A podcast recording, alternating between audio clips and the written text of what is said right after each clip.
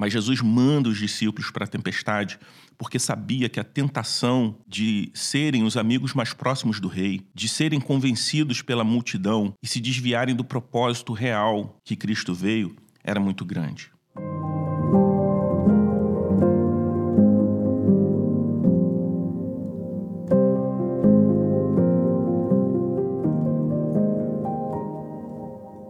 Cristiano Gaspar, sou pastor da Igreja do Redentor aqui no Rio de Janeiro.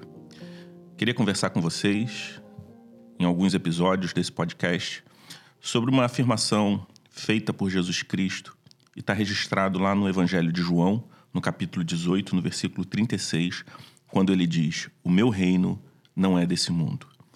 E o que isso quer dizer? Por que Jesus proferiu essas palavras?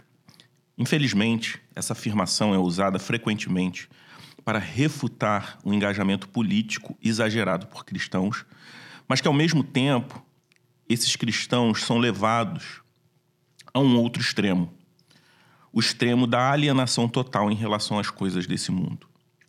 Então, como deve ser o comportamento dos cristãos em relação aos poderes do mundo presente? É sobre isso que nós vamos conversar nos próximos episódios. Gostaria de começar voltando um pouco na história de Jesus para entendermos até esse ponto da sua crucificação e porquê dessas suas palavras. No Evangelho de João, no capítulo 6, versículo 14 e 15, a palavra de Deus diz assim: Quando as pessoas viram o sinal que Jesus havia feito, disseram: Este é verdadeiramente o profeta que deveria vir ao mundo. Jesus ficou sabendo que estavam para vir com a intenção de fazê-lo rei à força. Então ele se retirou outra vez, sozinho, para o monte. Esse texto narra o que ocorre logo após a primeira multiplicação de pães e peixes realizada por Jesus.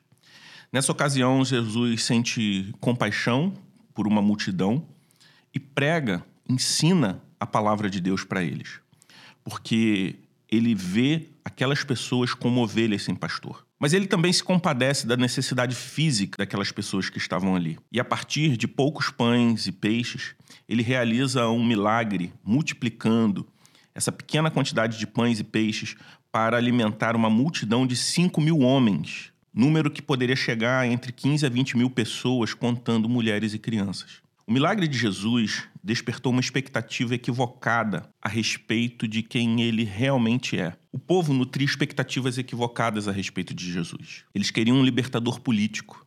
Por isso, o texto menciona que a multidão, após o milagre, queria coroá-lo à força. Essa popularidade poderia confundir também os discípulos, que poderiam sim se iludir com essa possibilidade de serem os amigos mais próximos do rei. Nesse episódio, antes de despedir a multidão e subir para o monte orar, Jesus ele manda os discípulos para um barco e esses discípulos navegam para o meio de uma tempestade. É nessa mesma época que ocorre aquela tempestade conhecida, onde Jesus caminha sobre o mar. Mas Jesus manda os discípulos para a tempestade porque sabia que a tentação de serem os amigos mais próximos do rei, de serem convencidos pela multidão e se desviarem do propósito real que Cristo veio, era muito grande. O desejo da multidão era legítimo. Afinal de contas, eles viviam sob a realidade de um governo opressor. Eles viviam sob a realidade da opressão de Roma.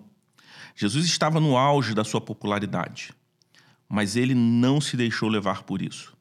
Embora hoje em dia a popularidade esteja fazendo isso com muitas pessoas que foram chamadas para fazer a obra de Deus. Infelizmente, popularidade no meio religioso se torna uma grande oportunidade para projetos políticos, para grandes negócios e para outras causas que não estão de acordo necessariamente com a palavra de Deus. Mas diante disso, o que Jesus Cristo faz? Ele se retira e sobe o monte para orar porque ele tinha convicção da sua missão. Ele sabia qual era o propósito da sua vida aqui. Ele veio para ser o salvador do mundo e não simplesmente um libertador político. Esse foi o primeiro de seis episódios da minissérie Peregrinos. Breves meditações sobre como estamos nesse mundo, mas não somos desse mundo. Novo episódio amanhã. Sou seu host, Gabriel Garache.